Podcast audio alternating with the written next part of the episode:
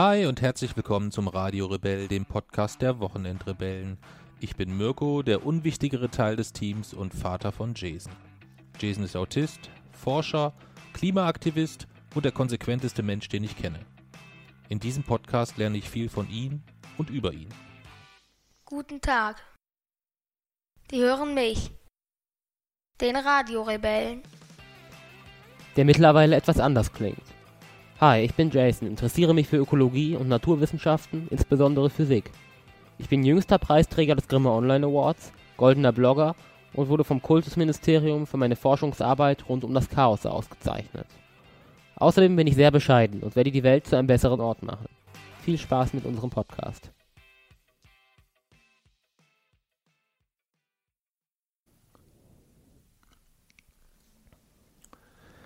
Dreißigste Juni, 22 Uhr acht und diesmal kein Wochenrückblick. Das stimmt. Ja, sondern wir haben eine Themenfolge. Das hatten wir lange nicht. So viel Scheiße, dass wir zwei solche Wochenrückblicke hintereinander machen können, passiert momentan auch nicht. Oh, ich denke, wir könnten, wenn wir all die Scheiße, die passiert, in Rückblicken zusammenfassen, dann könnten wir eigentlich eine Standleitung aufbauen. Hm. Aber es ist ja heute dann eigentlich mal was eher Positives. Ja. Oder beziehungsweise für Zum dich eigentlich positiv. eher, äh, eher was Positives, weil es ein Thema ist, was du äh, sehr, sehr spannend und interessant Ja. findest. Ja. Worum geht's denn heute? SpaceX. Wieso geht es heute um SpaceX?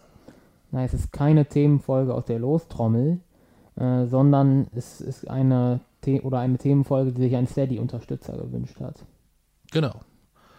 Ähm, man kann ja auf unserer, äh, äh, bei uns im Blog auf wochenendrebell.de gibt es oben einen Link, äh, zahl uns unser Malzbier, da gibt es verschiedene Pakete, wo man uns auf Steady unterstützen kann. Steady ist so eine Unterstützerplattform, wo man äh, ähm, zahlreiche recht coole Projekte wie Bildblog und Co. oder Volksverpetzer äh, unterstützen kann mit kleinen monatlichen Beiträgen, jederzeit dann auch wieder kündbar. Und da gibt es dann immer so kleine Dankeschön-Pakete. Bei uns ist es so, dass es ein Dankeschön-Paket gibt, wo es eine Malzbiertaufe gibt. Das machen wir immer mal wieder in den, äh, in den Folgen. Aber es gibt auch ein Paket, wo man sich dann ein Thema aussuchen kann. Und das hat der Kevin getan. Und der Kevin äh, hätte Lust, von uns eine Folge zum Thema SpaceX zu hören. Und das finde ich sehr gut. Darauf habe ich nämlich zufällig auch Lust, das aufzunehmen. Vermutlich, weil er weiß, welche enorme Kompetenz dort bei mir schlummert, welches Wissen, welche tiefgründigen Details ich darüber sagen kann und weil er vielleicht es auch mag, wie ich dich dann wieder detailliert in Einzelteile filetiere. Ja, genau. Ja, aber fangen wir vielleicht so Ich glaube, er an. will sich eher das Fiasko angucken, weil hier. Ja, gucken wir mal.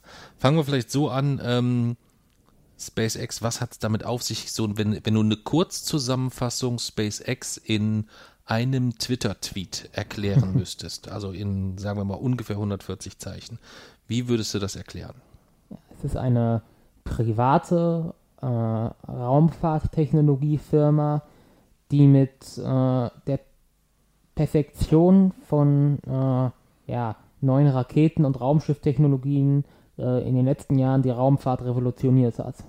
140 Zeichen, ne? Nicht 140 Worte. Ja, nur nochmal 140 ungefähr. nur noch mal so zur, äh, zur Erinnerung. Genau. Und darüber wollen wir heute sprechen.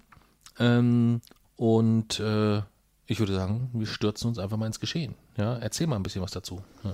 Ja, also es wurde tatsächlich schon 2002 gegründet, im Juni 2002. Also ist schon deutlich älter jetzt als die Zeitspanne, wo die meisten Menschen auch wirklich was davon mitbekommen haben. Und zwar wurde es von Elon Musk gegründet und der hat, ja schon im, im Vorhinein, also auch vor 2002, war er ja schon durch äh, andere Unternehmen sehr reich geworden. Und er hat auch immer gesagt, es gibt eigentlich ähm, drei wichtige Bereiche, die Zukunft der Menschheit bestimmen werden. Erstens das Internet, zweitens klimafreundliche Mobilität und drittens die Eroberung des Weltalls. Und äh, in diesen beiden anderen Bereichen hat er sich schon, ja eigentlich schon vorher engagiert und SpaceX hatte nun halt das Ziel, die Eroberung des Weltalls voranzutreiben. Und sein erster Plan war schon, also für die damalige Zeit auf jeden Fall ziemlich verrückt. Und zwar wollte er ein Gewächshaus auf den Mars bringen. Ja, das Projekt hieß Mars Oasis und äh, es war quasi ja tatsächlich das Ziel, durch, erstmal durch eine robotische Raumsonde äh, ein Gewächshaus mit Pflanzen auf den Mars zu bringen. weil das wäre natürlich dann irgendwie die längste Strecke, die je ein Lebewesen zurückgelegt hätte. Weil bis jetzt sind ja sind wir Menschen nur bis zum Mond gekommen und weiter ist, hat sich das Leben im Universum noch nicht ausgebreitet, zumindest das irdische Leben. Und es ging noch zum Teil dann natürlich auch um Wissenschaft, also um zu gucken, kann man denn Pflanzen auf dem Mars anbauen für zukünftige Siedler. Aber das, der Kern des Ganzen war, es sollte so eine Art zweites Earthrise sein. Also Earth, Was ist das? Earthrise ist ja dieses Foto, welches die Apollo 8 Astronauten so, von der Erde geschossen jetzt, haben. ja. Und das hat ja unglaublich viele Menschen inspiriert und äh, So ein großes Thema in deinem Buch, ne? ja, genau. Ja. Und diese Pflanzen oder quasi diese grünen Pflanzen und im Hintergrund der rote Marsboden, das sollte sozusagen so eine Art zweites Earthrise sein, welches quasi die Menschen wieder so zum Nachdenken anregt und auch wieder äh, dafür begeistert. Hm. Also er hatte diese Idee, aber er konnte sich keine Rakete leisten, mit der er das Ganze ins All bringen konnte oder zum Mars. Er hat, war interessiert an einer russischen Rakete, aber die waren tatsächlich alle zu teuer damals. Und deswegen hat das nicht funktioniert. Okay. Und dann ging es eben weiter. Ähm, und zwar hat er gesagt, im September 2004, in, oder im, ja, im September 2004 soll eine von Space, eine eigene von SpaceX entwickelte Rakete starten. Also er konnte sich quasi keine andere leisten. Also hat er gesagt, ähm, ja, wir bauen sozusagen selbst eine. Hm. Das sollte die Falcon One sein. Und Okay. äh, das war damals schon was sehr Besonderes, weil zu diesem Zeitpunkt war Raumfahrt eigentlich so eine Sache, das haben nur Staaten gemacht und auch nur die wirklich sehr, sehr mächtigen und reichen Staaten. Also die USA mit der NASA, äh, Russland mit Roskosmos und ja, China und auch Europa waren da gerade erst so ein bisschen, äh, haben gerade erst so angefangen. Aber das wirklich Unternehmen, eigene Raketen bauen und starten, das war damals eigentlich äh, ja, undenkbar fast. Und wirklich ernst genommen hat man ihn deswegen auch nicht.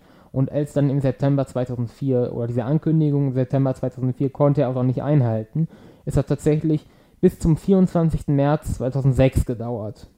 Und da hat ist quasi diese Falcon One das erste Mal gestartet. Es gab Treibstoffleck und sie ist explodiert. Hat also nicht funktioniert. Das war der Start. Ja, Das klingt jetzt nicht sehr erfolgreich. Nee, aber bestimmt spektakulär. Dann ungefähr, eigentlich ziemlich genau ein Jahr später, nämlich am 21. März 2007, haben sie es nochmal versucht, wieder explodiert. Weil war die zweite Stufe defekt. Und dann am 3. August 2008 kam der dritte Versuch und dann sind erste und zweite Stufe kollidiert und es wieder explodiert. Also drei Fehlschläge hintereinander. Läuft. Ja. Und ähm, wie gesagt, dieses Budget für SpaceX war damals noch nicht besonders hoch. Das bedeutet, ähm, sie behaupten es rückgehend, sie hatten damals noch genug Geld für einen weiteren Startversuch. Ja? Wenn das dann nicht funktioniert hätte, dann ähm, ja, wäre SpaceX sozusagen wieder äh, eigentlich Geschichte. Und sie ha haben tatsächlich dafür dann auch Schulden gemacht. Angeblich hat Musk sogar sein Auto verkauft, um diesen letzten Start noch irgendwie zu ermöglichen. Gut, da ist es dann aber auch wieder so typisch äh, amerikanische Heldenbildung wahrscheinlich so genau. ein bisschen, ja. Er hat sein letztes Hemd gegeben, um die letzte Schraube für die Rakete zu finanzieren oder irgendwie sowas. Ja. ja. Jedenfalls hat es dann funktioniert. Okay. Ähm, und damit ist die Falcon One halt das erste Mal gestartet. Und das hat dann natürlich schon Aufsehen erregt, weil das war die erste privat betriebene Flüssigrakete, die in den Erdorbit geflogen ist. Was heißt Flüssigrakete? Eine Rakete, die mit flüssigem Treibstoff arbeitet. Okay. Was gibt's noch für welche? Festen. Ach so, was ist ein fester Treibstoff? Wie, wie? Naja, das sind zum Beispiel Booster, also Space Shuttle Booster oder so. Ah, jetzt, heißt okay, alles klar. Treibstoff. Ja. Und es, es fiel halt in so eine Zeit, das war jetzt kein goldenes Zeitalter der Raumfahrt. Also die Mondflüge waren lange vorbei. Ähm, die waren ja in den 70ern schon vorbei. Und es gab äh, damals die internationale Raumstation. Die wurde damals, war gerade noch so am Anfang, die wurde damals aufgebaut. Ähm, und die NASA hatte jetzt nicht, weiß, ja, hatte nicht wirklich so einen Plan. Also sie hatte das Space Shuttle. Das war quasi ein, ähm, eine, ein, ja, ein, eben eine Shuttle, weil es ins All fliegen kann, dort auch viel Fracht und Menschen hinbringen kann und auch wieder landen kann. Das war ja damals schon was sehr Besonderes. Ähm, aber dieses Space Shuttle kann halt nicht weit von der Erde wegfliegen, sondern kann die Erde nur umkreisen. Und ähm, es war dann aber doch, man hat sich erst davon erhofft, mit dem Space Shuttle würde man riesige Raumstationen bauen können, wo hunderte Menschen leben. Aber die Preise waren einfach immer noch zu hoch für das Space Shuttle und die waren unsicher, weil es gab hier die Challenger-Katastrophe, die Columbia-Katastrophe. Insgesamt sind ja beim Space Shuttle-Programm 14 Astronauten gestorben und es war das teuerste Raumfahrtprogramm aller Zeiten. Und deswegen hat sich die US-Regierung, US-Regierung und auch die NASA dann irgendwann beschlossen, die Space, das Space Shuttle-Programm einzustellen. Aber sie konnten dann eben nicht mehr aus eigener Kraft Menschen ins All bringen. Zum Beispiel zur ISS. Bedeutet, sie mussten ihre US-amerikanischen Astronauten mit den russischen Sojus-Kapseln fliegen lassen. Und das war natürlich, ja, nicht gern gesehen. Und auch selbst, die, selbst bei der Versorgung, erstmal nur Fracht zur ISS zu bringen, waren sie quasi von anderen abhängig. Und deswegen ist die NASA dann eben, nachdem SpaceX dieser erste Startversuch gelungen ist, ähm, ist die NASA auf SpaceX aufmerksam geworden und hat, sie, hat SpaceX damit beauftragt, ob sie ein Raumschiff bauen können, ähm, welches erstmal nur Fracht zur internationalen Raumstation bringt. Das ist ja eine, eigentlich eine permanente Forschungsstation, die die Erde umkreist, in der bis zu neun Menschen leben können. Die kreist ja auch jetzt gerade noch um die Erde. Und ähm, ja, SpaceX hat das dann natürlich angenommen und zusätzlich sollte auch noch eine Rakete entwickelt werden, die sozusagen die Fracht dann dort hochbringen kann. Ähm, und das hat dann eben tatsächlich auch geklappt. Dieses dieser Frachter hieß Dragon und die Rakete hieß dann Falcon 9. Also wir sind von der Falcon 1 direkt zu Falcon 9 gegangen. Okay, warum? Keine Ahnung. Oder waren da die Fehlstarts mit dabei? Nee, Sind die ursprünglich war noch die Falcon 5 geplant, aber die wurde abgesagt, weil man sich dann voll darauf konzentriert hat, diese Falcon 9 für die NASA fertigzustellen. Hm.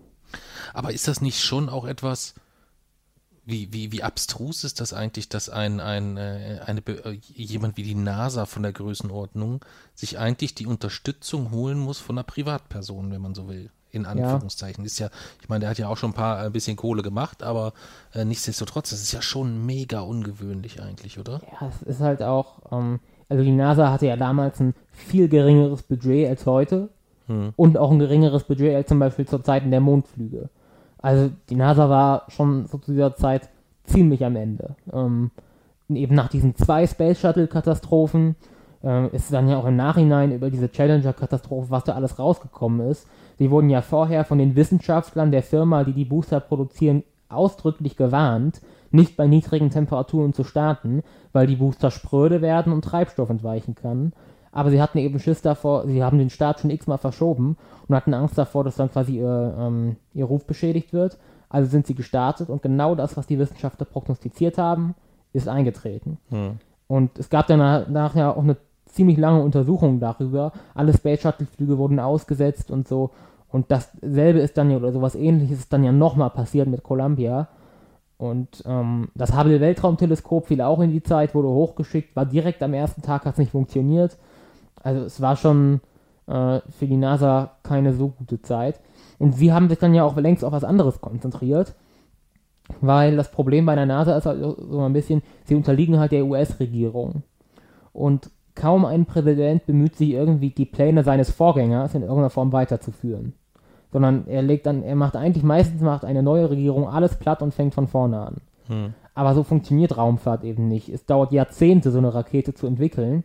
Und dann kommt man nicht weiter, wenn äh, ja erst George Bush sagt, die fliegen zum Mond, dafür Milliarden für eine Rakete ausgibt, dann Barack Obama sagt Nein zu einem Asteroiden und dafür wird eine andere Rakete entwickelt. Und dann kommt Donald Trump, aber wir fliegen doch wieder zum Mond, aber die Baupläne der Rakete von George Bush haben wir nicht mehr. Also das funktioniert dann halt einfach nicht. Ja, aber schön beschrieben. Ja, ja aber schön beschrieben. Ähm, ja.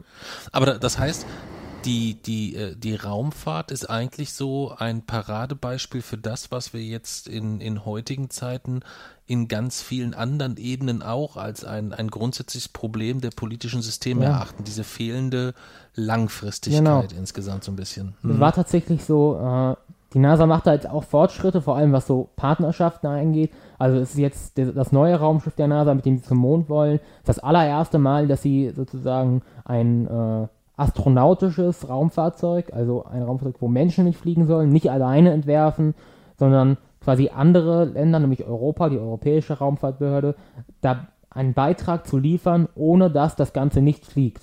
Also das haben sie vorher immer strikt abgelehnt. Also es gibt dort jetzt auch Fortschritte, aber wenn man sich zum Beispiel mal anguckt, die Rede, in der Vizepräsident Pence angekündigt hat, dass man dass 2024 wieder Menschen auf dem Mond landen sollen, da kam genau einmal das Wort Partnership vor und über 100 Mal das Wort America. Okay. Ja, und dann, äh, das ist halt so ein bisschen symbolisch tatsächlich dafür. Und SpaceX hatte dort halt einfach ganz viele Vorteile. Sie ähm, war, sind keine Behörde, das bedeutet, sie dürfen auch äh, durchaus Sachen, die eine Behörde nicht darf. Sie unterliegen keinen Regierungsbeschlüssen irgendwie. Ähm, sie waren, sind viel unbürokratischer und sie produzieren in Masse, weil die müssen Geld verdienen sozusagen mit ihren Raketen. Das bedeutet, sie äh, machen, machen es schon so, äh, dass quasi immer dieselben Bauteile eigentlich zusammengesetzt, so nach Baukastenprinzip und dann richtig in Masse produzieren und damit äh, sind sie innerhalb von wenigen Monaten, haben sie alle anderen Satellitenanbieter komplett zurückgelassen. Also es ging dann schon alles sehr schnell. Und die NASA hatte dann eben tatsächlich, stand dann in den 2010er Jahren komplett ohne eigene Raumfahrzeuge da und musste sich, äh, mussten ihre Menschen mit den russischen Kapseln hochbringen und die Fracht mit den Kapseln von SpaceX. Krass. Ja. Kann man sich, äh, ist mir, ist mir gar nicht so bewusst gewesen. Lass uns aber ganz kurz, was mich mal interessieren würde, ist, ähm, weil das, ja, ich meine, das ist ja kein Geheimnis, trotz der Einleitung, dass das jetzt nicht das Thema ist, wo ich so ganz viel davon habe. Das ist vielleicht jetzt äh, gar nicht so die ganz große Überraschung. Aber was mich mal interessieren würde, ist äh, Raumfahrt zu Zeiten Mondlandung und danach, sagen wir mal bis zu, zu den Katastrophen rund um Ja. Challenger und Columbia, waren ja vom Ansatz her eigentlich hauptsächlich so Prestigeobjekte, oder? Also es war ja noch zu dem Zeitpunkt noch nicht so die, die Erschließung des Mondes als, als, als, als zusätzlichen äh, äh, Raum, den wir, den Ja. wir, äh, den wir nutzen können zum, zum, zum Leben, oder? Ja, also ist tatsächlich, man muss eigentlich, könnte man noch weiter zurückgehen. Die Raumfahrt begann ja, wie viel, viele sagen die Raumfahrt begann, begann mit Sputnik 1 von der Sowjetunion. Aber tatsächlich begann, äh, oder das, die erste, das erste Objekt, das tatsächlich ins All geflogen ist, äh, wurde noch in Nazi-Deutschland gebaut und gestartet, nämlich eine Aggregat 4. Und schon da, schon das war natürlich pure Propaganda. Also damit ging es ja schon los. Und dann natürlich lief alles im Schatten des Kalten Krieges das hat eine unglaublich schnelle technische Entwicklung gebracht. Also es war, war, wirklich teils, heute starten wir den nächsten Satelliten, in einer Woche fliegt dann ein Hund mit und nochmal einen Monat später starten wir den ersten Menschen. Also es ging unglaublich schnell. Die NASA hatte Aber geschuldet aus diesem, wer ist der Erste, der irgendwie ein Lebewesen hochschickt oder was auch immer? Ja, am Anfang war es tatsächlich noch so, man geht mittlerweile davon aus, dass die Sowjetunion niemals wirklich äh, so richtig daran interessiert war oder Chance hatte, ein, ein, als Erste auf dem Mond zu sein. Aber so am Anfang, also Sputnik, dann äh, als man die Tiere hochgeschossen hat und dann auch die ersten Menschen, das war tatsächlich einfach noch ähm, Wettkampf und da hat sich die USA ja gnadenlos blamiert. Also die war, hingen ja bei allen zurück. Sie haben den, er- der erste Satellit ging an die Sowjetunion, das erste Lebewesen ging an die Sowjetunion, der erste Mensch im All ging an die Sowjetunion, die erste Raumsonde auf dem Mond, die erste Landung auf einem anderen Planeten, das war alles die Sowjetunion. Und währenddessen war es halt noch so, dass irgendwie die wenigen amerikanischen Satelliten, die gestartet werden sollten, auf der Startrampe explodiert sind oder so.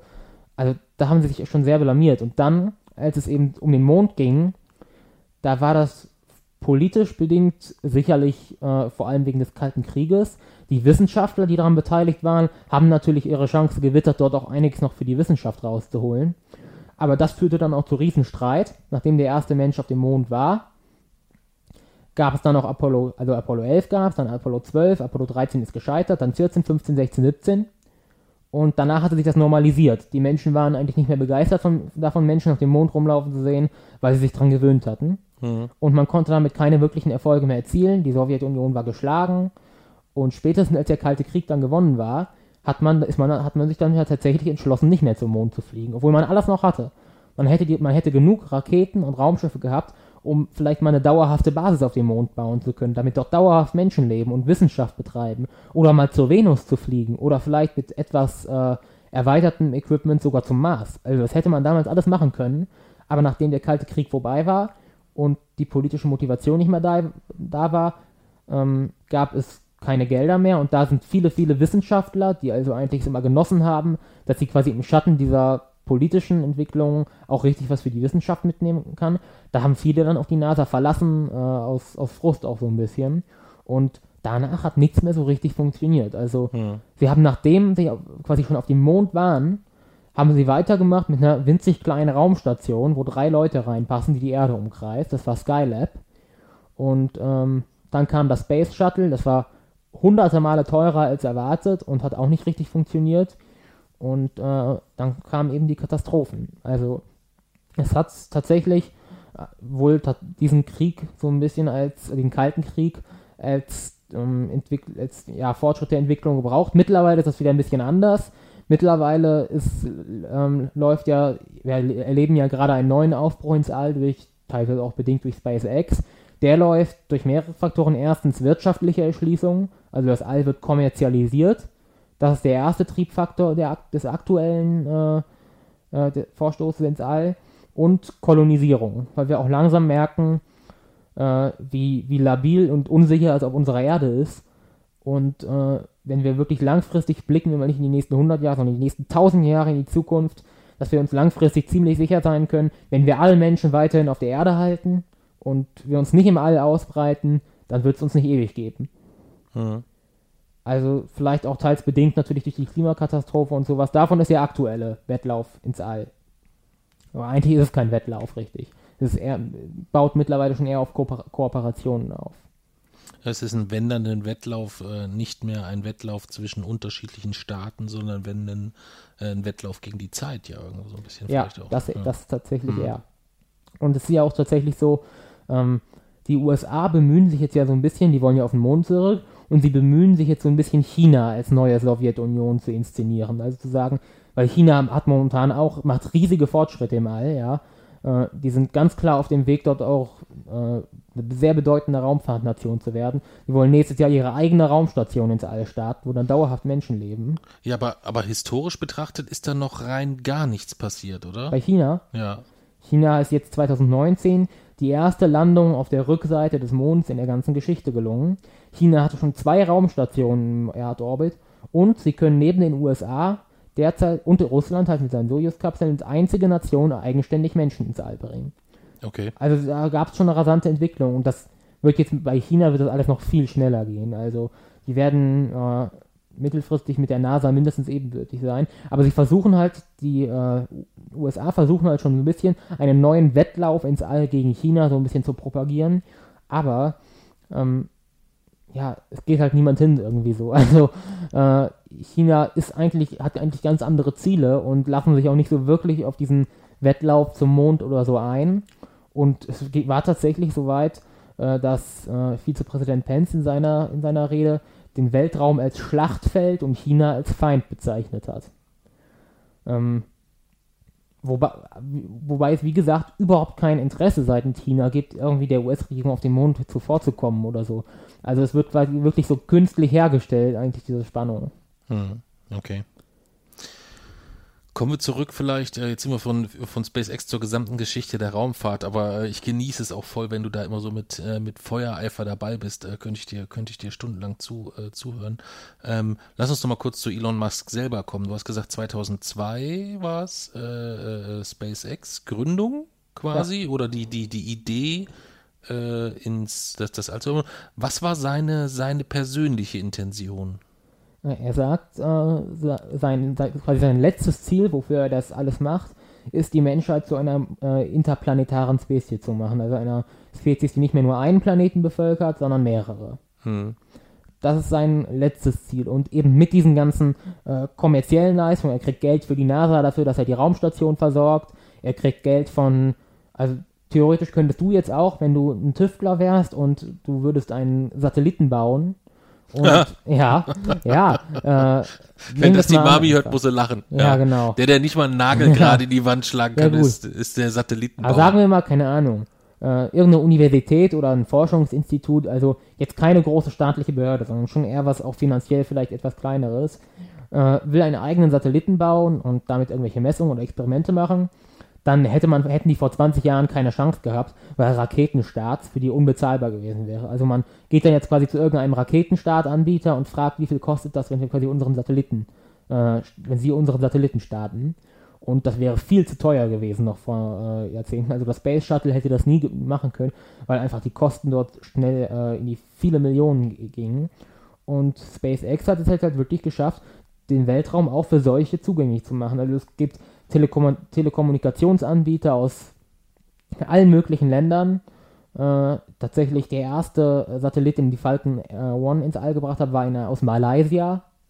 Ähm, können eigentlich zu SpaceX gehen und können für relativ, also für die Raumfahrt äh, noch überschaubares Geld eigentlich eigene Satelliten ins All bringen. Hm. Und ähm, das war eben so ein bisschen das ja, Erfolgsgeheimnis. Okay. Elon Musk selber, was ist das für ein Typ? Naja, ich, ähm, es gibt ja mehrere Biografien über ihn. Ja, grundsätzlich erstmal so dein persönlicher Bezug zu ihm. Ist es eher jemand, wo du sagst, den du bewunderst, wo du sagst, ah, da gibt's den sehe ich kritisch oder ähm, wie, wie, wie, wie, so deine ganz persönliche Meinung, die würde mich zuerst interessieren. Naja. Also ich sehe es schon ein bisschen kritisch, vor allem äh, was er ja auch jetzt während der Corona-Krise da getwittert hat jeden Tag, das ist, ja, muss man nicht schön reden, das ist ziemlicher Unsinn und vielleicht auch gefährlich. Also man muss jetzt auch nicht drum, drum herum das irgendwie schön reden, auch er ist natürlich ein Kapitalist, aber ähm, aus rein wissenschaftlicher Perspektive ähm, ist es natürlich dennoch irgendwie jemanden, dem ich positiv gegenüber eingestellt bin, weil halt einfach endlich mal wieder was passiert. Es ist irgendwie so, äh, die Raumfahrt, ich habe irgendwie das Gefühl, über die ersten zehn Jahre meines Lebens ist in der Raumfahrt irgendwie gar nichts passiert. Äh, also, also in der astronautischen Raumfahrt. Bei Raumsonden habe ich ja auch einiges miterlebt. Die erste Landung auf dem Kometen und sowas. Aber so bezüglich Menschen im All irgendwie, ja, die ISS mit einer Besatzung von acht oder neun Menschen kreist um die Erde. Ähm, gut, aber sonst irgendwie halt, hab, hatte ich irgendwie das Gefühl, okay, ist schon ziemlich langweilig irgendwie momentan. Aber mit SpaceX und mit dem, was Elon Musk gemacht hat, passiert halt auch endlich mal wieder was in der Raumfahrt. Mhm. Okay. Also du trennst so ein bisschen zwischen dem, äh, zwischen dem Charakter und dem Mensch Elon Musk, wo du sagst, wow, ist jetzt nicht so meins, Kapitalist äh, mit, mit fragwürdigen Ansichten, äh, aber trotzdem ein begnadeter Wissenschaftler. Naja, er ist ja kein richtiger Wissenschaftler. Er ist, äh, er ist ja eher, eher so quasi CEO von dem Unternehmen aber für sein, quasi seinen Dienst für die Wissenschaft sind groß. Hm, okay. Was hat der für, ein, für einen Bildungsweg hinter sich, weißt du das? Ich meine schon, dass der irgendwie, hat der nicht irgendwie einen Doktor in Physik oder irgendwie das sowas? Weiß ich nicht. Nee, nee, nee, nee, nee, nee. Das, war, das verwechsel ich, glaube ich. Hm. Hm, okay. Nee, nee, das war ein äh, Gedankenfehler. Gut, aber natürlich dadurch, dadurch, dass er Elektroautos bauen lässt und äh, die, die Firma Solar City, also viel mit Solarenergie, ist natürlich dann noch wieder irgendwie, ähm, ja, sind, sind sehr, sehr, sehr gemischte Einstellungen. Das, was er irgendwie, was er macht, finde ich zum großen Teil gut. Obwohl kommen wir später auch nochmal, also auch bei SpaceX einige Sachen gibt, die man schon, wo man schon vorsichtig sein muss. Ähm, seine persönlichen Ansichten, ich kenne ich kenn ihn jetzt auch nicht, nicht gut genug irgendwie dafür, seine Person, aber das, was er jetzt zum Beispiel bezüglich Corona gesagt hat, das hat mich schon stutzig gemacht. Hm. Ja gut, ich habe das nur am Rande verfolgt insgesamt, dass äh, er irgendwie die, die Maßnahmen äh, die Free America Now oder so. Fast schon wie Donald Trump Tweets, so ein bisschen ja, alles in Großschrift und ja, Ausrufezeichen. Ja, äh, faschistische Maßnahmen habe ich nur irgendwas gelesen und so weiter. Ähm, also das ist sicherlich äh, sicherlich jemand, der äh, vom Gesamtgedankengut äh, Trump nicht sehr, von Trump nicht sehr weit entfernt ist, würde ich Wobei sie sich auch immer wieder gefetzt haben. Ja, ja, hm, mag sein, ja. Ich weiß nicht, ich habe nur ganz kurz so mal die Biografie irgendwann mal überflogen und ich war halt überrascht, dass so ein, so ein, so ein, äh, so ein Typ dann ähm, so einen doch sehr mutigen Weg gegangen ist insgesamt, hat ja dann irgendwann sein äh, äh, sein, sein Studium dann doch relativ früh geschmissen oder irgendwie sowas äh, und hat gesagt, nee, ich mache jetzt ein Internetunternehmen hm. ähm, und äh, hat dann ja doch auch so Schritt für Schritt Äh, ist, glaube ich, aus dem, aus dem ersten Unternehmensverkauf irgendwie hat er für 300, 300 Millionen Dollar verkauft, mhm.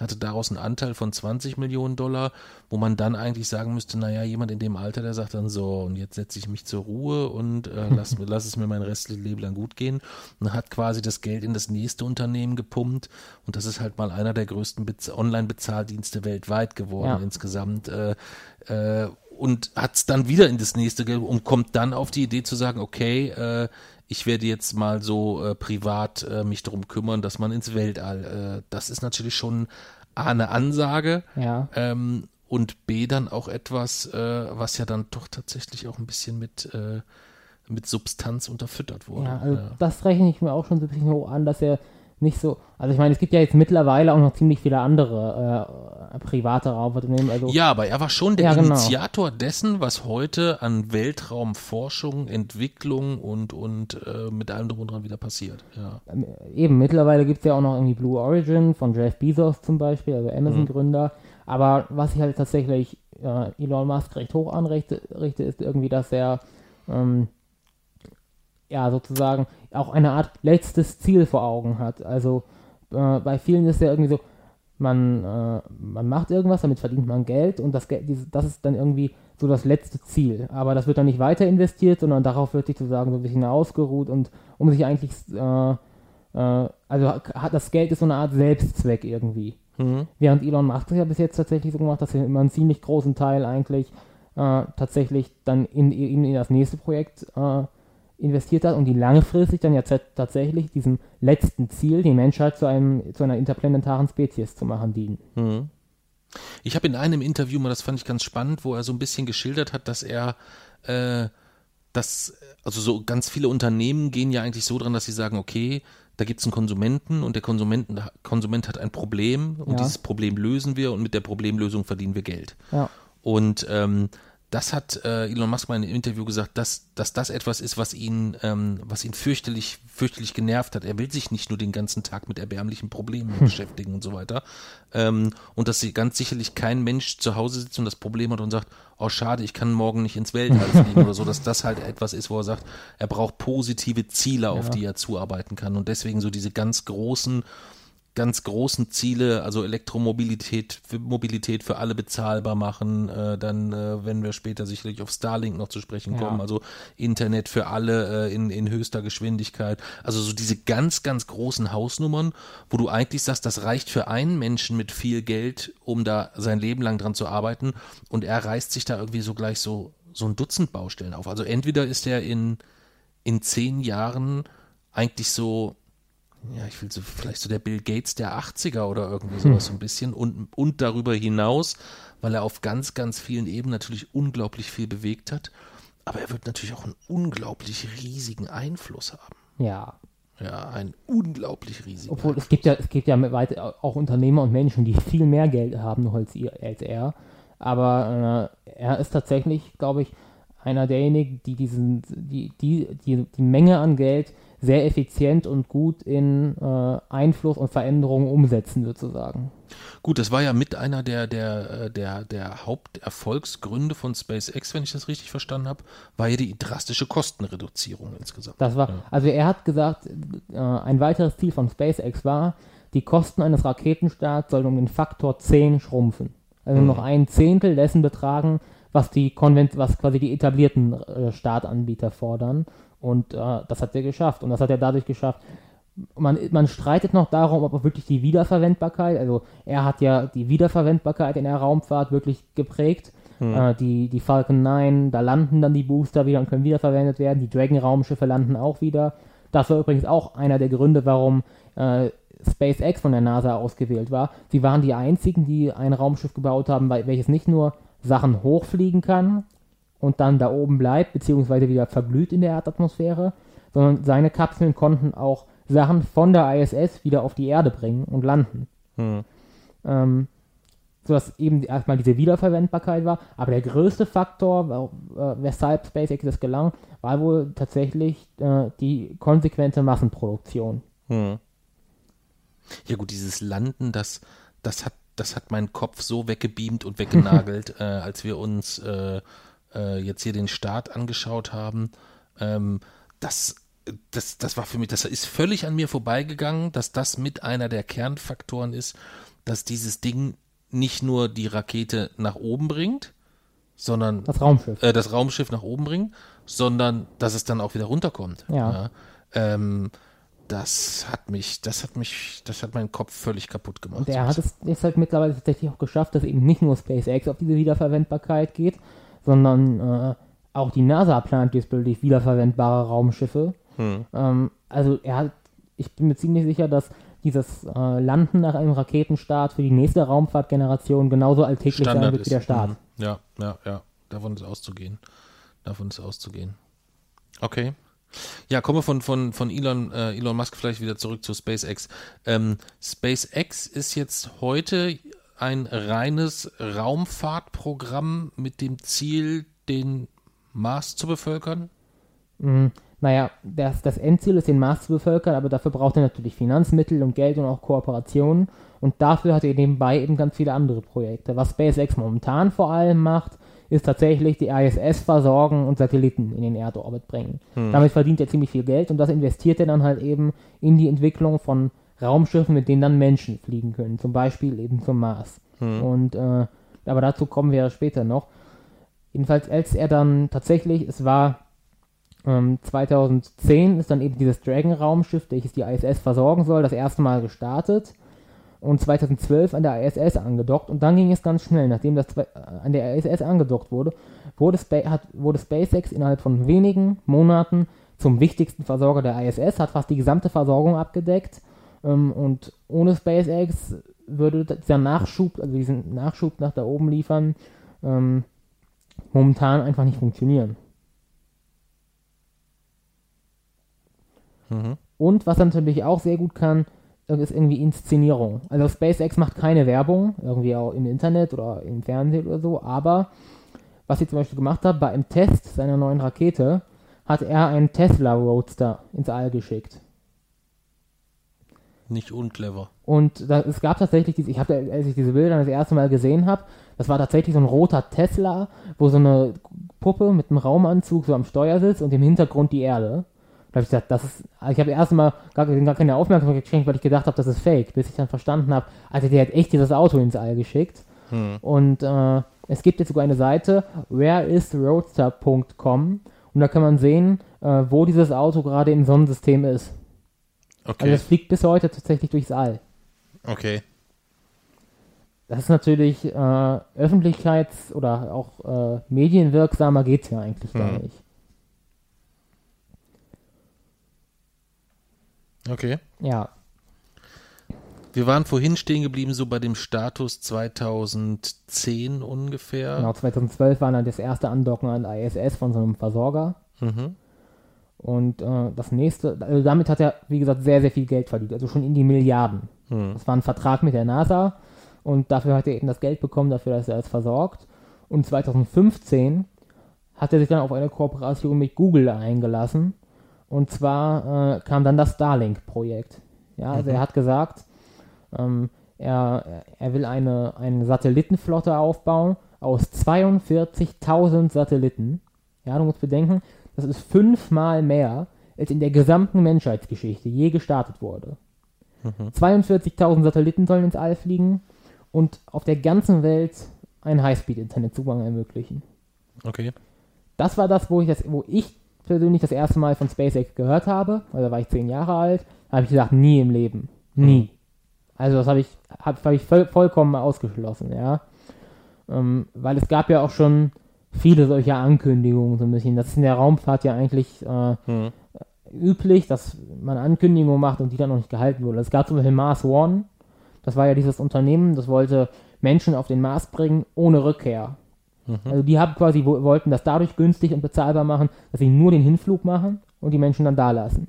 Okay. War natürlich auch, ein- gab es einen riesigen Medienhype. Würde ich, würde ich Donald Trump eine Runde spendieren. ja. Da gab es natürlich einen riesigen Medienhype, aber einfach, das darf man noch nicht machen und äh, haben sich alle so drüber aufgeregt, dass das dann richtig, richtig gepusht wurde und äh, richtig lange Thema war. Aber es hat dann natürlich nicht funktioniert, weil es einfach, ja, es war zu pervers. Also sie wollten wirklich äh, quasi eine Art Big Brother auf dem Mars daraus machen, ja.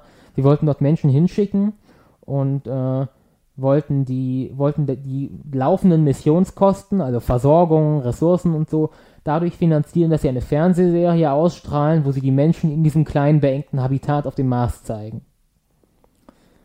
Wenn die Einschaltquoten einbrechen, Tja, Ja. Pech gehabt. das war tatsächlich so. Das war Teil des Konzepts, dass man gesagt hat, man schickt die Menschen hin, äh, in dem Wissen, dass die Kolonie vielleicht aufgegeben werden muss, ohne Rückflug. Und ähm, man auch, man, man irgendwie auch gesagt hat, ja, wir schicken sie erstmal hin und das heißt ja nicht, dass es gar keinen Rückflug gibt, sondern so eine Art schauen wir mal. Also irgendwie so gesagt hat, man wird sie dann, wenn die Technologie dann irgendwann vielleicht mal so weit ist, wenn sie, wenn sie dann 60 oder 70 Jahre alt sind und ihr halbes Leben auf dem Mars verbracht habe, dann wird man sie vor die Wahl stellen, wollen sie nochmal zurück zur Erde oder wollen sie auf dem Mars bleiben? Und äh, das war natürlich dann doch äh, ein bisschen zu, ja, zu hart und wurde dann nicht umgesetzt. Und so gab es halt ganz viele Sachen. Selbst die NASA hat immer wieder unhaltbare Versprechen gemacht. Und deswegen war ich mir da auch erstmal recht sicher, es wird auf keinen Fall passieren. Hm. Aber wenn man jetzt mal davon ausgeht, also über 40.000 Satelliten, ähm, das sorgt doch auch für eine Veränderung oder habe ich einen Ged- Gedankenfehler für, für, für, unsere, für die Erscheinung des Himmels in der Nacht, oder? Natürlich, also das ist eine, eine riesige Veränderung. Das sind plötzlich äh, mehr Satelliten als Sterne am Nachthimmel zu sehen. Also, wie gesagt, dagegen ist die 6000 Satelliten, die bis jetzt gestartet wurden, das ist ja, das ist dagegen 6.000 eigentlich 6.000 sind schon gestartet? ungefähr. Also nicht Starlink, sondern insgesamt. Ach so, okay. In der gesamten Menschheitsgeschichte Okay. wurde nur okay. so viel nur so viel gestartet. Und da gibt es ja schon riesige Probleme. Also wir hatten schon jetzt Satellitenkollisionen, wo intakte Satelliten miteinander zusammengestoßen sind Hm. und dadurch kaputt gegangen sind. Das ist eine Art Kipppunkt im Weltall sozusagen, weil wenn zwei Satelliten kollidieren, entstehen ganz viele Trümmer und durch diese Trümmer gibt es noch mehr Kollisionen. Dadurch entstehen noch mehr Trümmer und mehr Trümmer können noch mehr Kollisionen verursachen. Und durch jede Okay. Kollision entstehen neue Trümmer. Nennt man Kessler-Syndrom. Das ist eine Art eine, eine Rückkopplung und auch da ist es irgendwie, wenn erstmal genügend Satelliten im All sind und genug, genug Trümmer, dann lässt sich das Ganze nicht mehr aufhalten. Selbst wenn wir sagen, wir schicken ab jetzt gar keine Satelliten mehr ins All, Hm. würde es trotzdem weitergehen. Okay. Und der Endzustand wäre der, der Endzustand wäre da dann eine Welt, äh, eine oder ein, ein erdnaher Weltraum, der so von Satellitentrümmern verseucht ist, dass man die Erde nicht mehr ohne Gefahr verlassen kann. Okay. Und das ist halt, äh, da führen halt diese 42.000 Satelliten zu ganz, ganz neuen Problemen. Also äh, dieses ganze Weltraumschrottproblem, das wird explodieren. Ich meine, innerhalb von fünf Jahren 42.000 Satelliten und wir haben jetzt schon das Problem und äh, dann nochmal so viele zusätzlich, das ist, äh, also das könnte, in, könnte im schlimmsten Fall in einer Katastrophe enden. Wobei man bedenken muss, da muss man allein schon überlegen, wie viele von diesen Satelliten werden defekt sein. Also äh, es, es wurden zum Beispiel, als die ersten 60 Starlink-Satelliten ins All gebracht wurden, waren drei davon direkt danach defekt. Und jetzt rechne das mal auf 42.000 hoch. Das bedeutet, du hast mit einem Schlag so viele kaputte Satelliten im All, wie jetzt überhaupt Satelliten. Hm. Und das ist natürlich eine ganz neue Dimension. Und der Nachthimmel ist eben auch ein Problem.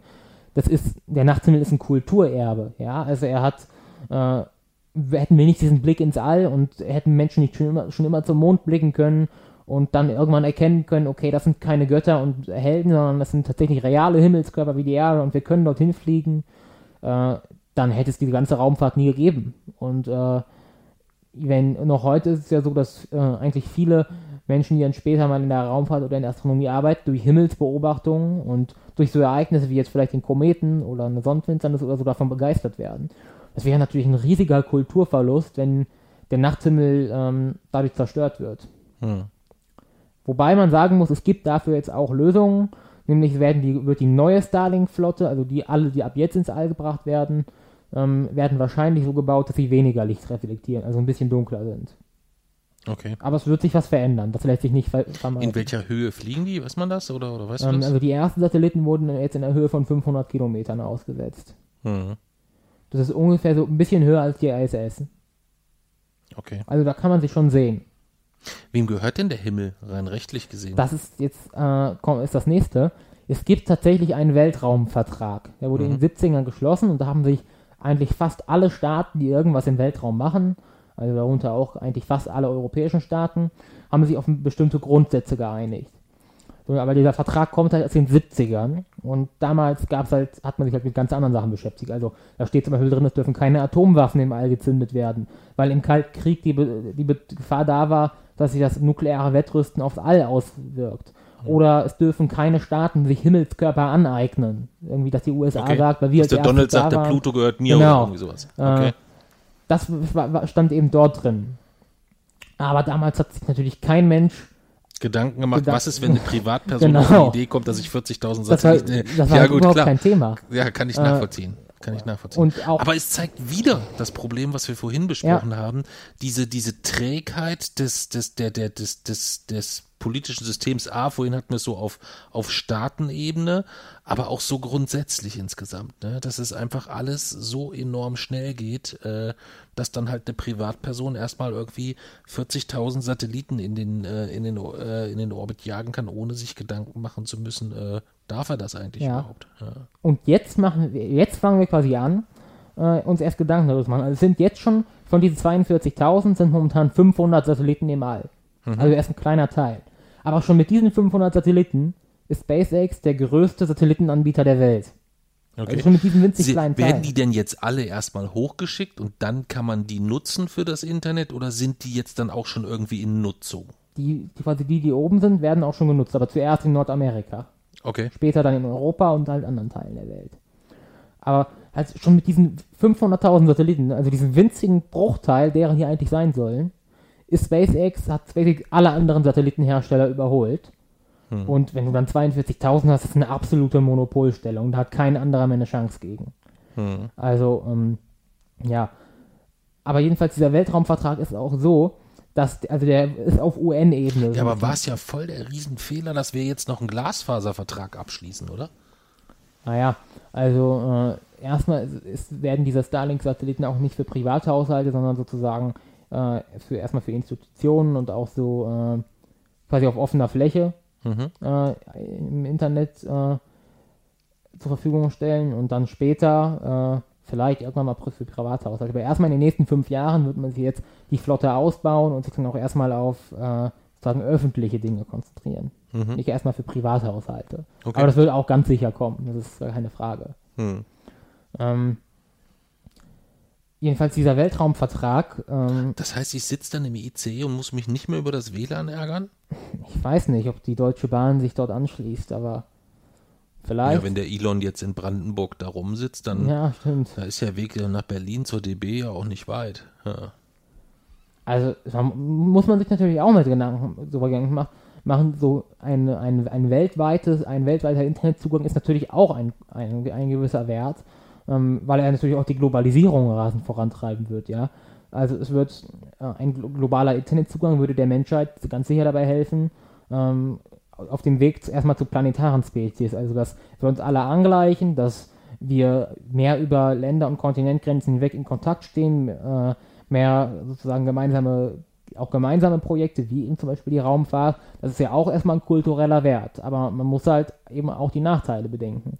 Und der Weltraumvertrag regelt sowas halt auch nicht. Und selbst wenn er es regeln würde, ist es mittlerweile so, dass zum Beispiel die jetzige US-Regierung sich gar nicht mehr daran gebunden fühlt. Also im Weltraumvertrag steht ganz klar friedliche Nutzung des Weltalls und sie bezeichnen es als Schlachtfeld und China als Feind.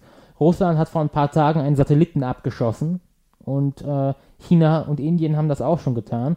Und jetzt haben die USA ein Gesetz verabschiedet, welches es amerikanischen Firmen erlaubt, auf Asteroiden Rohstoffen abzubauen. Ist im Weltraumvertrag ganz klar verboten.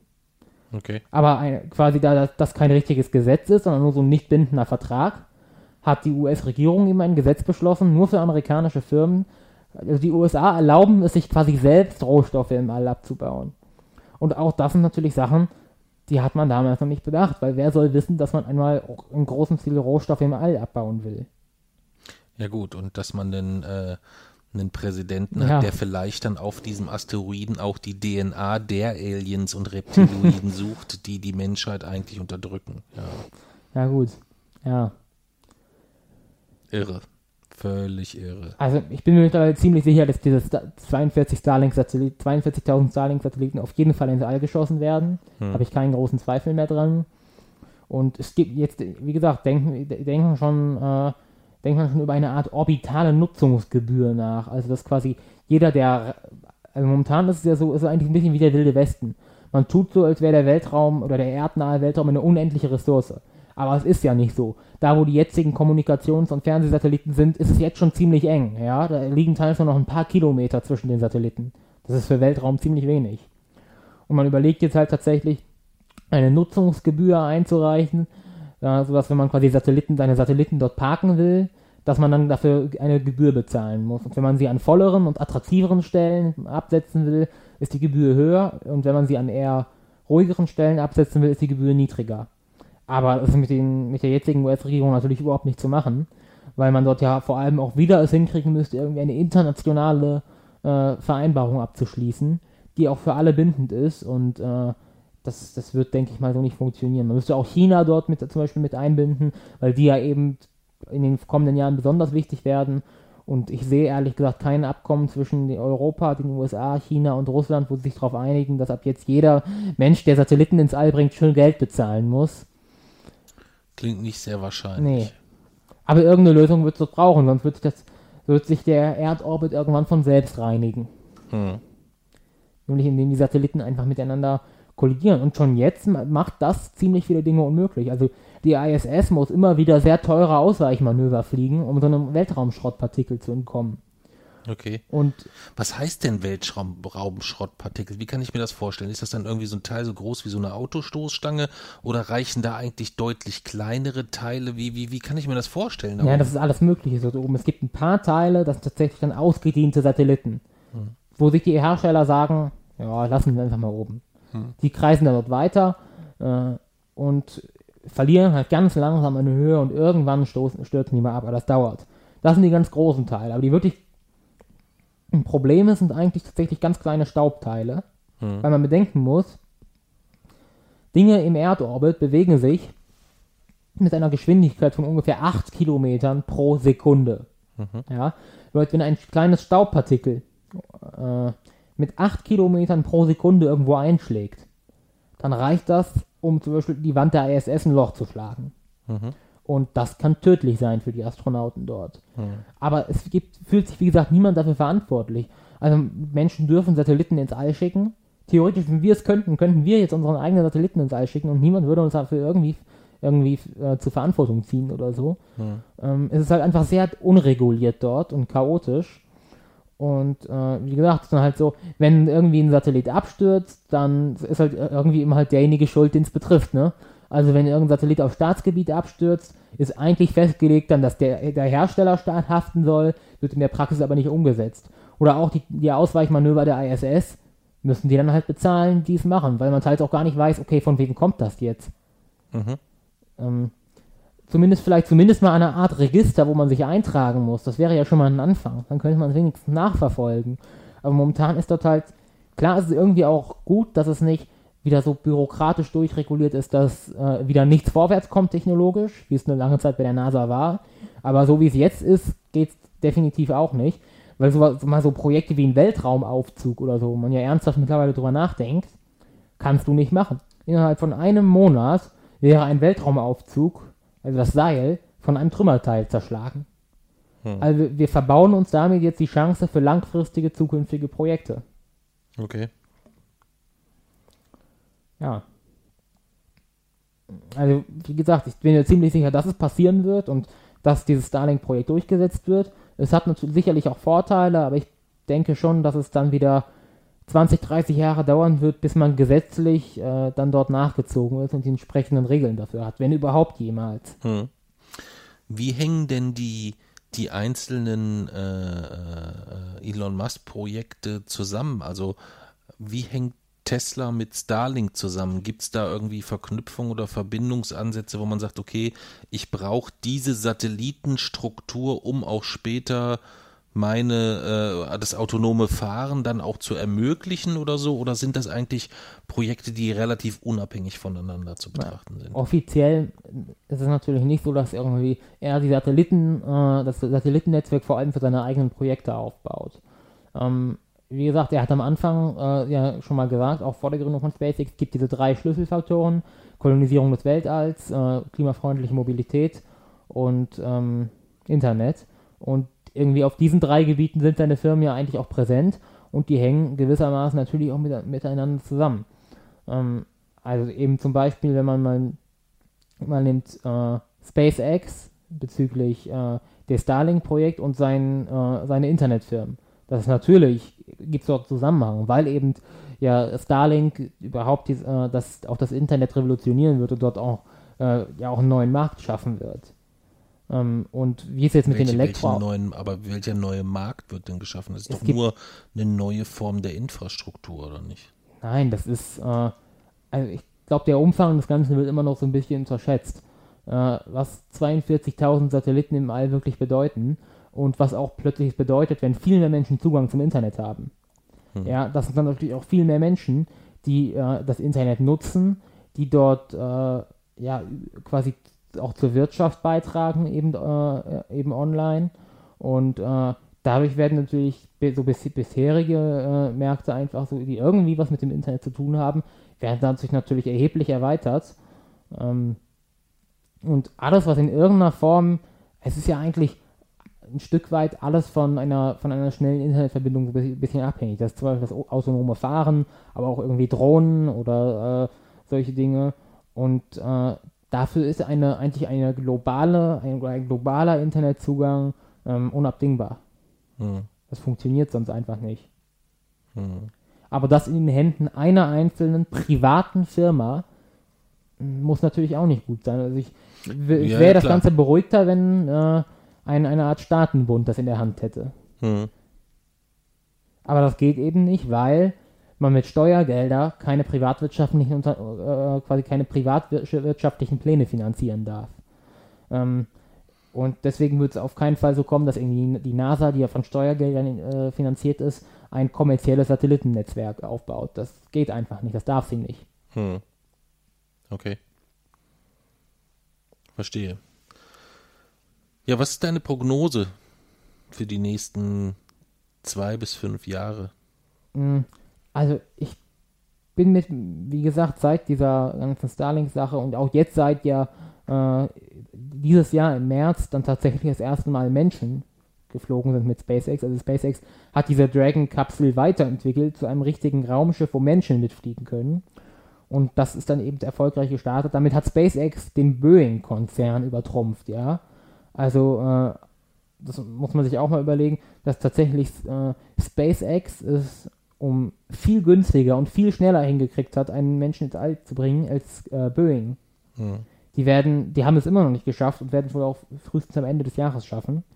Aber ich denke schon mittlerweile, dass alle anderen Projekte von Elon Musk auch ernst zu nehmen sind. Ich denke nicht, dass äh, er das irgendwie, also dass, das- dass die Eroberung des, des Mars irgendwie so eine Art Alleingang wird, also dass SpaceX tatsächlich mit seinen Raumschiffen dort äh, dorthin fliegt sozusagen und äh, dort eine alleinige Kolonie be äh, betreibt. Ich glaube das nicht, aber ich glaube, die Kooperation mit der NASA wird weitergehen. Weil die ISS, also derzeit konzentrieren sich ja eigentlich die meisten SpaceX-Projekte auf die ISS. Es werden Menschen zur ISS gebracht, Fracht, es werden wieder äh, Fracht zurückgebracht zum Beispiel. Aber die ISS hat ja ein Verfallsdatum. Die ISS wird nicht ewig kreisen, die wird irgendwann abstürzen. Wahrscheinlich 2028. Ja, dann wird man die ISS quasi zurück zur Erde stürzen lassen. Mhm. Und äh, die NASA beschäftigt sich, wie gesagt, jetzt gerade damit, wieder weg von, vom Erdorbit und die Erde umkreisen und wieder so ein bisschen hin, zurück zu den Plänen eigentlich. Also da anfangen, wo man bei Apollo aufgehört hat, so ein bisschen. Äh, eben eine Mondbasis errichten, wieder viel mehr Mondflüge durchsetzen, dort auch diesmal wissenschaftlich äh, den Mond zu erforschen und dann natürlich zum Mars. Dafür soll 2023 eine Art neue ISS, also eine neue internationale Raumstation gebaut werden. Und daran sollen sich auch die, die USA, Europa, Japan und Kanada beteiligen. Ähm, das sogenannte Lunar Gateway, das soll eine Raumstation sein, da sollen bis zu vier Menschen leben können, also kleiner als die ISS, aber das soll nicht die Erde umkreisen, sondern den Mond. Also eine Art Außenposten, der den, das, der den Mond umkreist. Und dort kann man dann äh, Raumsonden in die Tiefen des Alls schicken, Raumschiffe montieren. Dort können Menschen dauerhaft leben. Man kann Forschung betreiben. Also halt wie eine ISS, nur kleiner und viel weiter weg. Tausendmal weiter weg ist das. Mhm. Und äh, da engagiert sich SpaceX mittlerweile auch mit. Also diese Dragon-Kapsel, äh, die jetzt Menschen hochgebracht wird, das ist die Crew Dragon. Es gibt auch eine Cargo Dragon, also eine Frachtversion. Die soll im Herbst dieses diesen Jahres erstmal starten. Und die soll weiterentwickelt zu werden zur Dragon XL. Und die soll dann in der Lage sein, auch Fracht zum Mond zu bringen und in diese neue Raumstation Lunar Gateway. Ab 2025. Also da wird jetzt schon sehr vorgeplant. Und, und das ist das allerwichtigste Projekt eigentlich, äh, das sogenannte Starship. Das ist ein, ein, ein Raumschiff und eine Rakete zugleich, an der SpaceX arbeiten. Und das ist das Raumschiff, mit der sie zum Mars fliegen wollen. Und das soll alle anderen SpaceX-Dinge ersetzen. Also soll alles nur noch mit diesem Starship passieren. Und das ist echt, ähm, habe ich auch sehr lange nicht ernst genommen, weil wenn man sich die Dimension mal anguckt, dann klingt das schon sehr nach Science Fiction. Also das Raumschiff soll 100 Menschen transportieren können, auf einmal, zum Mond, zum Mars äh, oder in den Erdorbit. Es soll richtig eine, eine Art Schutzraum während, wo, geben, wo man sich einfinden kann während Sonneneruptionen, damit quasi man äh, gesundheitlich dann eben nicht so stark belastet wird. Kabinen für die einzelnen Astronauten, ein Gemeinschaftsraum, Fenster, also eigentlich wie eine Art Weltraumkreuzfahrtschiff fast schon. Okay. Und äh, 100 ein Raumschiff, das 100 Menschen transportiert, das habe ich natürlich schon sehr, sehr skeptisch gesehen. Also ich meine, die jetzigen Raumschiffe transportieren mal drei, vier Menschen. Das neue Raumschiff der NASA kann jetzt sieben transportieren. Ähm, da ist 100 natürlich eine ganz andere Hausnummer. Aber dieses Starship soll dennoch pro Start nur 2 Millionen Dollar kosten. Das ist unglaublich wenig, ja. Also für einen Raketenstart, das ist quasi nichts. 2 Millionen. Und äh, dieses, dieses Starship soll, oder die NASA hat, zieht es derzeit in Erwägung, sie wollen ja 2024 wieder auf dem Mond landen, ja. Das erste Mal seit Apollo 17 am Südpol des Mondes. Also es ist eine ganz besondere Stelle, da gibt es Wassereis und so. Und da wollen sie doch irgendwann eine Kolonie bauen. Und die wollen 2024 das erste Mal landen. Und die Landefähre lassen sie wieder von jemandem anders bauen. Die bauen sie nicht selbst. Und da ist das Starship von SpaceX tatsächlich mit in der Auswahl. Ob, äh, weil das Starship kann eben nicht nur lange Strecken zurücklegen, weil es sehr schnell ist, sondern es kann auch landen. Und zwar nicht nur auf der Erde wieder landen, sondern auch auf dem Mond landen und auf dem Mars landen. Ähm, Vielleicht sehen wir also 2024 schon Menschen dann mit dem Starship dort landen. Natürlich noch keine 100 am Anfang. Ähm, aber was er noch so mit dem Starship vorhat, hat, das ist schon ziemlich krass. Also 2023 will ein, ein japanischer Milliardär, quasi ein Weltraumtourist, sozusagen mit ein paar Kumpels um den Mond fliegen. Im Starship. So als Junggesellenabschied. Ja, quasi. sozusagen, genau. Okay. Äh, ja, so eine Art, ja, eigentlich Weltraumtourismus, eine mehrwöchige Fahrt um den Mond herum. Ähm, das ist natürlich schon, also ich, ich weiß nicht, ob es 2023 wirklich passiert. Ich bin da schon noch ein bisschen vorsichtig, aber ich bin mir ehrlich gesagt mittlerweile ziemlich sicher, dass es passieren wird. Hm. Ähm, schon nächstes Jahr, 2021, wollen sie mit ihrem jetzigen Dragon-Raumschiff übrigens Touristen ins All bringen. Mhm. Also Weltraumtourismus anfangen. Und die eigentliche Aufgabe des Starships ist es aber dann tatsächlich auch Menschen zum Mars zu bringen. Und da hat SpaceX halt einfach, was die Marslandung angeht, momentan das einzige wirklich gute Konzept. Drei fette Raketen und losfliegen, ja.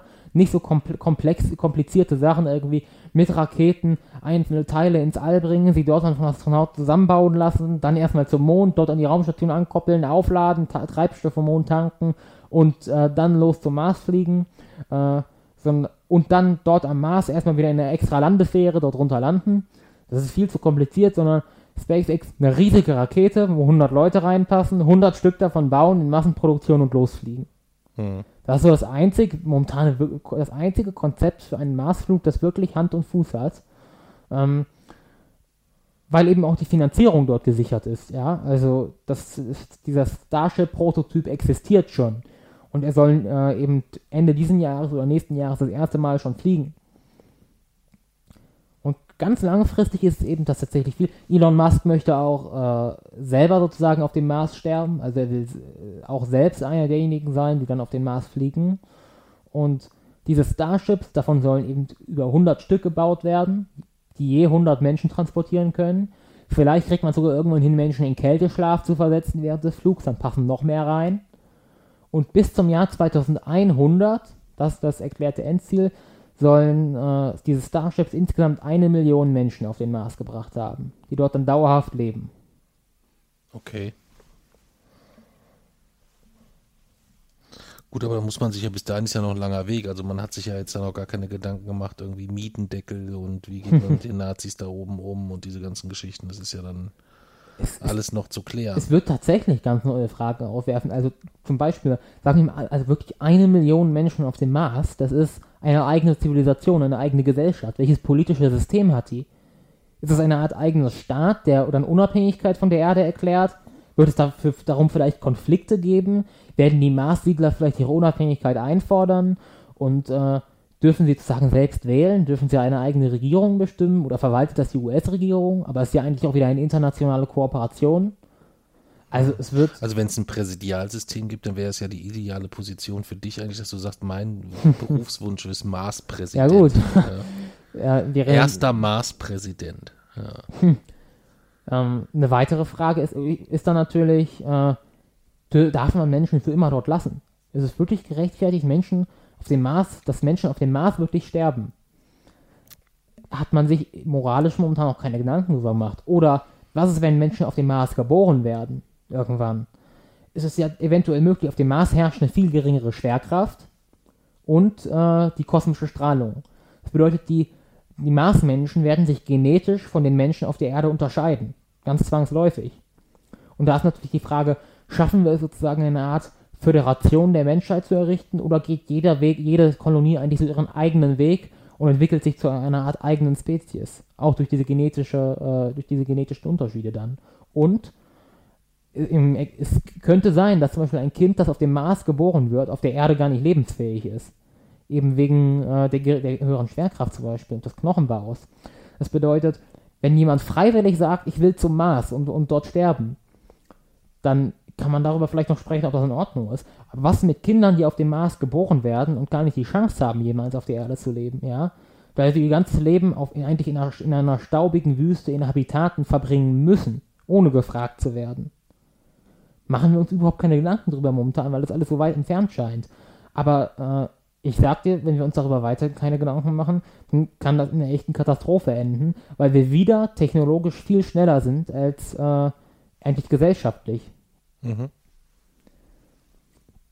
Oder man muss vielleicht auch darüber nachdenken, was ist, wenn man auf dem Mars tatsächlich äh, primitive außerirdische Lebensformen nachweist? Oder zumindest mal Fossilien. Welche, welchen Effekt wird es auf die Menschheit haben, wenn wir plötzlich wissen, okay, es gibt noch woanders Leben? Ähm, da gibt es verschiedene theoretische Ansätze. Es wird, überlege allein mal, was Sachen, was für eine Massenpanik ausbrechen wird, auch äh, bezüglich Verschwörungstheorien. Was für eine Riesensache das sein wird, wenn man da mal Leben entdeckt hat. Ich will mir das gar nicht vorstellen, ehrlich gesagt. Hm. Also, man, wir, wir sollten uns wirklich jetzt beginnen, mit all, über all diese Sachen nachzudenken, weil SpaceX stellt uns jetzt sehr, sehr schnell vor diese Fragen, ja. Es ist wieder so ein bisschen wie früher, als tatsächlich in der Woche das und in der Woche dann schon der nächste Schritt. Jetzt 2020 Menschen äh, soll dieses, bringt dieses neue Raumschiff Menschen zur ISS. Am Ende desselben Jahres soll schon das Starship starten. Nächstes Jahr dann Weltraumtouristen. Also es geht wieder, es geht mittlerweile sogar viel schneller im All zu als eigentlich damals. Und äh, eigentlich bräuchten wir einen neuen Weltraumvertrag, der das alles festlegt. Aber wir halten uns ja nicht mal in den alten momentan. Ja, und, und mir würde außer Attila Hildmann niemand einfallen, der den entwickeln könnte. ja, also das, ich würde ihn gerne entwickeln. Ja, das glaube ich, das glaube ich, ja. Sähe dann so ungefähr aus wie unsere Familienvereinbarung ja. und ein bisschen, bisschen, bisschen umfangreicher wahrscheinlich. Ja. ja. Okay dann haben wir so das Thema SpaceX im weitesten Sinne so zu deiner Zufriedenheit so ein bisschen abgewickelt. Ich, also es ist mega spannend. Ich höre dir mhm. total gerne zu. Ich bin unfassbar beeindruckt, äh, mit welcher Leidenschaft äh, du mal hier so eben äh, die SpaceX-Geschichte von 2002 bis heute mit allen möglichen Querprojekten etc. darstellst, äh, haut mich völlig aus den Socken. Aber ich bin auch echt im Arsch. es war ein mega langer Tag. Ich hatte den ich hatte überhaupt kein Problem mit dem Podcast so um diese späte Uhrzeit, weil ich gesagt habe, das ist die beste Zeit, da wird Jason sehr schnell müde sein, und dann ist das, Das Thema unfair. beendet.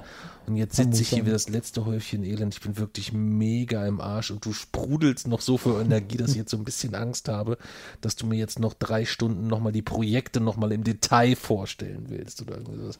Naja, also wenn es jetzt noch was trocken. gibt, wo du sagst, ähm, äh, würde ich jetzt gerne bei SpaceX schon noch gerne mit unterbringen, dann hau raus.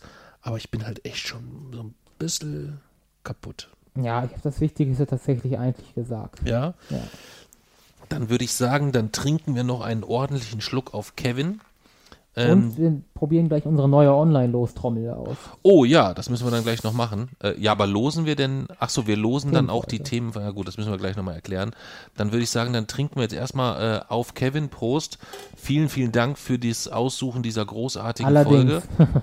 Ähm, das hat äh, Jason sehr viel Freude bereitet und was Jason Freude bereitet, äh, bereitet mir immer auch eine riesige Freude.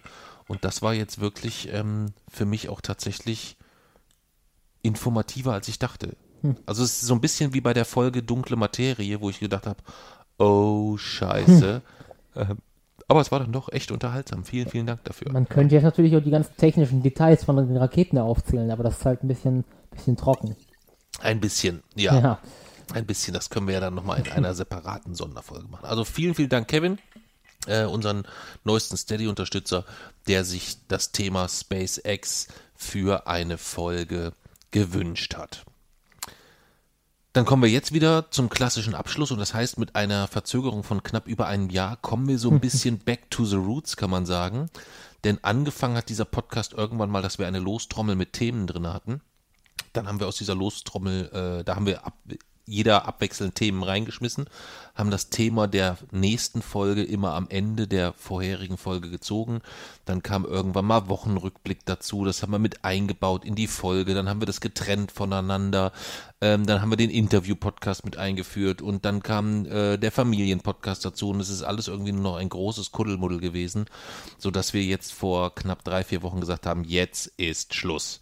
Jetzt gehen wir wieder ein bisschen einen geordneten Weg, weil dich das immer ein bisschen genervt hat, so dass wir jetzt A einmal Familien-Podcast-Folgen haben, wo wir mit Mami, deiner Schwester oder anderen Familienmitgliedern gemeinsam über was auch immer sprechen.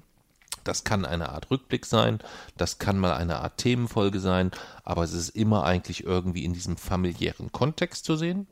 Wir haben dann den Interview-Podcast. Das wird eine äh, Podcast-Reihe sein, wo wir spannende Menschen, die was zu erzählen, was zu sagen haben, ähm, teils vielleicht etwas bekanntere, teils aber vielleicht auch total unbekannte, die einfach eine tolle Geschichte zu erzählen haben, in ein Interviewformat packen. Zu dem Interviewformat sagen wir ein andermal dann ein wenig mehr.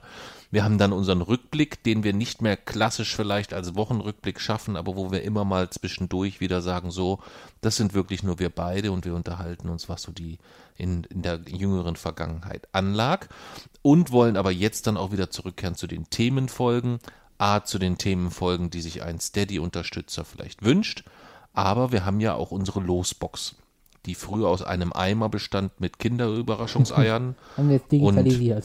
und diese Losbox würde jetzt A, digitalisiert und ökologisiert, wenn man so möchte, weil Jason gesagt hat, ich kann nicht jedes Mal aus irgendwelchen Plastikeimern was rausziehen, ähm, sodass du eine Zufallsgenerator-App äh, befüllt hast mit all unseren Themen und die wirst du jetzt starten, damit Ja. wir das Thema der nächsten Folge wissen.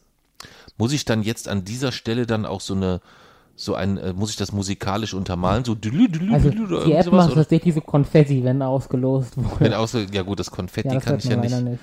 nicht. Gut, dann starte bitte die Zufalls-App. Zufallsgenerator. Nachtzüge. Nachtzüge, Ja. das kann nicht sein. Doch. Echt jetzt? Und das Konfetti passt. Okay. das lass mich gleich mal festhalten für die Nachwelt. Ist es noch zu sehen oder? Äh, äh, so, Sekunde. Ob man das so lesen kann?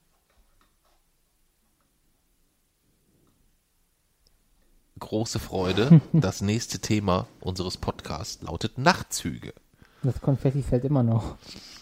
Ähm, ja, dann sage ich vielen, vielen Dank an alle Hörer. Vielen, vielen Dank an äh, Kevin nochmal und auch an alle anderen Steady-Unterstützer.